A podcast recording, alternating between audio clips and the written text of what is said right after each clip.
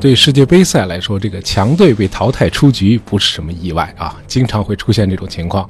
那么本次世界杯最让我惊诧的是那次所谓的地震，哎，就是小组赛第一轮这个墨西哥与德国那次对决，呃，第三十五分钟，墨西哥队前锋洛萨诺成功破门。这个时候，远在大洋彼岸的墨西哥城竟然监测到了轻微的地震。哎，当然，这个墨西哥地震局后来出来辟谣了啊，说这次所谓的地震这个数据呢，是一个业余的地震监测仪器记录的。哎，这种仪器呢，在一些国家的普通电器行都能够买到啊。这个仪器叫 Raspberry Shake。哎，这个仪器呢，非常的灵敏啊，你把它放在屋里头啊，隔壁邻居家的那个洗衣机处于甩干程序的时候，哎，它都能测出地面在震动。那这样的话，一千五百个平均体重七十五公斤的墨西哥人，在一个广场上对着大屏幕电视同时起跳并且落地，啊，能测出大地震动，也就毫不奇怪了。哎，大伙注意到我说的是震动，不是地震。呃，按照德国地质研究所的韦伯教授的说法，啊，地震和震动的区别就在于，地震的震动源在地下深处，啊，最浅也得在地下五公里。而外部引发的震动通常是在地球表面。那咱们的那个邻国搞核爆试验的时候，它虽然也是在地下，但最深也就地下一公里，啊，仍然是属于震动，它不是地震。哦。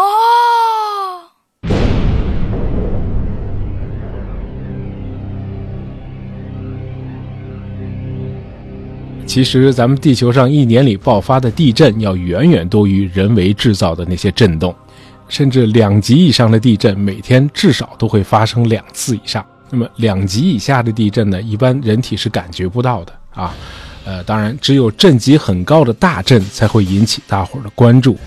呃，人类历史上最早被详细记录的一次强震，发生在1775年，也就是乾隆四十年。呃，这年的十一月一号的那次地震，把这个葡萄牙的首都里斯本完全夷为平地。而，关于这次地震的记录非常的详细啊。那天上午快十点的时候，大家突然感到脚下的地面猛烈的平移了，然后就这样左右晃动了七分钟。这个晃动的烈度太大了，让人根本无法站立。这个时候，里斯本港口的海水突然出现了退潮。然后又以十五米高的巨浪卷土重来，这十五米呢，相当于六层楼那么高。哎，等到这个晃动减弱之后，那些还没有被压死或者没有被海啸卷走的那些幸存者，只得到了仅仅三分钟的喘息。紧接着，第二波强震又来了。那么这一次呢，比上一次没弱多少。哎，让破坏的程度又翻了倍。那么两个小时以后又震了一次。最后，这场大地震导致了六万人死亡。方圆几十公里已经看不到任何一幢立着的建筑了。那么，今天的地质学者分析，呃，这次里斯本大地震的震级已经达到了里氏九点零级。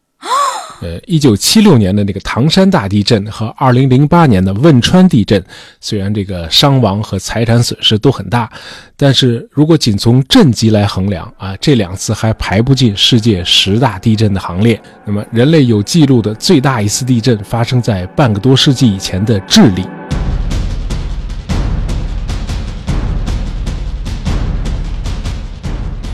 和里斯本那次不同的是啊，这次是小震在前，大震在后。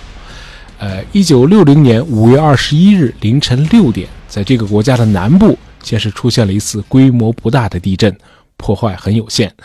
那么到了第二天的下午三点钟左右，中部地区又爆发了一次强震。呃，滨海小镇托尔坦在第二次地震中彻底消失了。哎，尽管如此，这个重头戏还没登场呢。no！到了傍晚七点，九点五级的强震来了。几分钟的功夫，不但所有的建筑集体的消失，地面上还出现了一道道沟壑一样宽的裂缝。哎，和里斯本那次一样，沿岸的海水呢，哎，先是迅速的退落，甚至露出了海底。哎，智利这国家突然多出了一大块陆地来。哎，这可不是什么好事儿。十五分钟后，最高达二十五米的海浪滚滚而来，以摧枯拉朽之势，把智利沿海地区变成了一个水下之乡。哎，这时候地震可没结束啊！持续了一个多月的余震，居然有三次是超过了八级，其中有一次达到了八点九级。智利的六座死火山一个个全都活了，开始重新的喷发。除了这六座原有的火山之外，哎，这次地震还导致智利又多了三个新火山。那么九座火山同时向外喷发高温的岩浆，好了，这下可全了啊！天崩地裂，巨浪席卷，火山肆虐，地狱也不过如此了。别忘了，这智利可不是一个很大的国家呀。不过在这次大地震中体验到人间地狱的可远不止智利人啊！强震了十五个小时之后，巨大的海啸以每小时七百公里的速度一路向西，彻底摧毁了夏威夷的西洛岛。那么一天以后，海啸横渡了近两万公里的浩瀚的太平洋，来到了日本列岛，在日本又造成了八百人死亡，十五万人无家可归。哎，这就是达到里氏九点五级的智利大地震。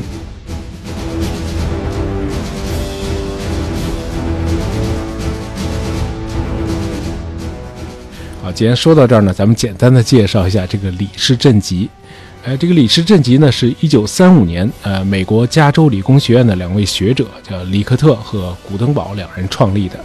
呃，不知道是为什么啊？给这个测量标准命名的时候呢，没提古登堡，啊，直接就叫 Richter Scale 啊，里氏震级。呃，这个里克特呢，其实是个很谦虚的学者啊，他自己从来不提里氏这个称呼。那么这个里氏震级是怎么设计出来的呢？啊，它就是这两位学者通过比较二百次地震的特征，推导出了一种客观的定量的地震等级标准。它反映的主要是地震释放能量的大小。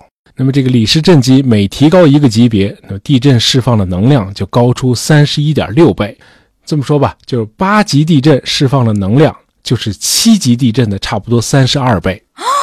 那么，关于地震的起因呢？现在普遍接受的观点是啊，就是这个地壳的板块与板块之间相互挤压碰撞，哎，造成板块边缘以及板块内部产生错动和破裂，哎，引发了地震。那么，多数的地震呢，都是发生在板块的边缘，哎，因此呢，大伙儿就在这些边缘画出了一个个的地震带。哎，刚才说的那个里斯本，哎，就是在欧亚地震带上，而智利呢，是在环太平洋地震带上。那咱们国家呢是处于环太平洋地震带和欧亚地震带之间啊，相对好一些。那比较惨的呢是日本，哎，它是紧挨着这个环太平洋地震带，哎，因此这个地震呢已经成了日本人生活的一部分了啊。那最近的一次强震就是二零一一年那次三幺幺大地震啊，达到了里氏九点零级，那这个烈度高居世界排行榜第四。呃，至于日本的首都东京啊，科普作家 Bill Bryson 引用了一位学者的话，是这么说的：他说，这个东京呢是一座正在等死的城市，哎，因为它恰恰处在板块的交界处，那么城市底下的地壳呢极其不稳定，同时这个东京呢还处在海啸袭击的范围之内。呃，事实上，东京在一九二三年已经经历过一次特大的地震了啊，就是所谓的关东大地震。那这样强烈的地震还会在东京出现吗？哎，有这么一句谚语啊，叫 “Lightning never strikes twice”，哎，就是闪电不会两次击中同一个地方。呃，咱们先不说这个闪电会不会在一百年或者更长的时间后再一次击中同一个地方，但是你生活在板块的交界处，真的很难讲。这地质学者也无法明确的告诉你会不会以及在什么时候还会再来一次强震。哎，他们不能告诉我们，就是因为现代地质学还处于幼童阶段。哎，这个地质学呢，是一门起步很晚的学科啊。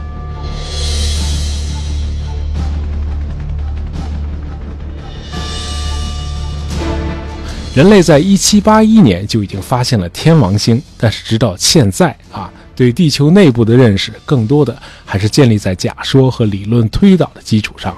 因为实际观测不是很困难，而是完全做不到。呃，你拿个望远镜到一个没什么光污染的地区啊，整个星空都尽收眼底。但是你要往地下看，你总得挖个洞吧，至少看看地壳下面是什么情况吧。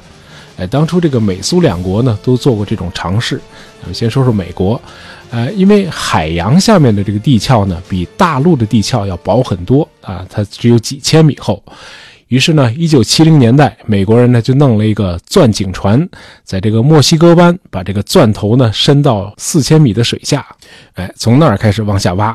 当时呢，很多学者都很不看好这种做法。那么有一位学者还嘲笑说：“啊，你们这么做就好比拿一根超长的意大利面条从这个纽约帝国大厦的顶楼垂下来，然后用这根面条在街道上钻个洞。” 哎，不用说，这种水下挖掘呢是既费时又费钱。很快呢，美国国会就毫不犹豫地把这个项目给叫停了。哎，相反，这个苏联人呢比较执着。哎，咱们是国家集中力量办大事嘛，领导反正也不心疼纳税人的钱，对吧？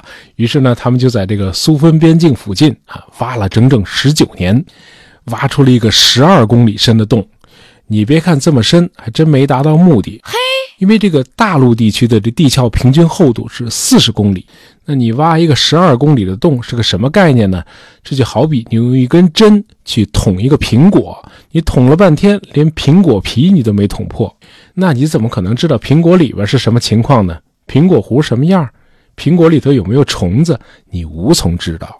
哎，因此到目前为止，这个科学家呢，只能靠这个地震波、地磁波和这个火山爆发来分析和猜测地球内部的样子。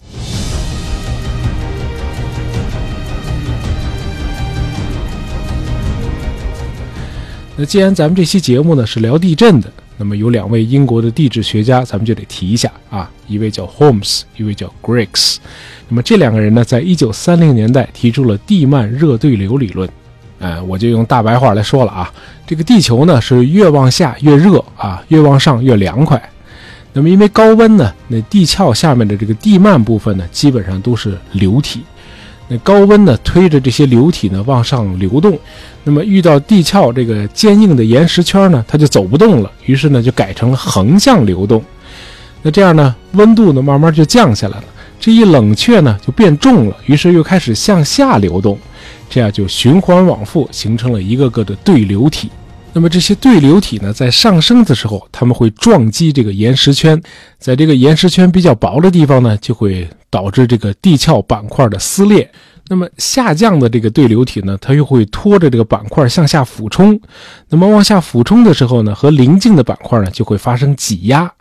那么这样，地震、火山、造山运动，还有海底的海沟，这一切的起因就都能解释了。那么，这个地幔热对流理论呢，就是后来被学界普遍认可的板块构造学的理论基础。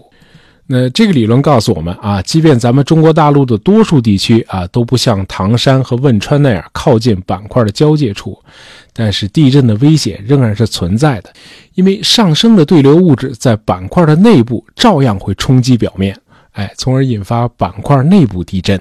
那么最典型的一次这个板块内部大地震发生在一五五六年，也就是明嘉靖三十五年。那么这个震中呢，大概是在陕西的华县地区，呃，震级估计是八点零级。在这个山西和河南也都有明显的震感。呃，这次地震的死亡人数多达八十三万，哎，成为目前这个世界已知的死亡人数最多的一次地震。那么从这个例子我们可以看出啊，这个地震是无处不在的。而且爆发的时候呢，也没有什么预兆，哎，就把它看作是大自然的一部分就好了。嗯，地下的对流运动呢，是一刻都不停，那当然就没有理由不让人家上来活动活动了，对不对？哎，巧的是，我们这个平台的名字喜马拉雅也和这种运动有关啊。七千万年以前是没有什么喜马拉雅山脉的，呃，这个山脉是被亚欧板块和印度洋板块挤压冲撞出来的。那么这种挤压造山运动到现在还在持续。汶川地震就是一个典型的例子。好，今天咱们聊了聊地震啊，喜欢大爷杂货铺的朋友，不要忘了订阅我们的专辑，这样就不会错过我们的新节目了。感谢大家收听，咱们下期再见。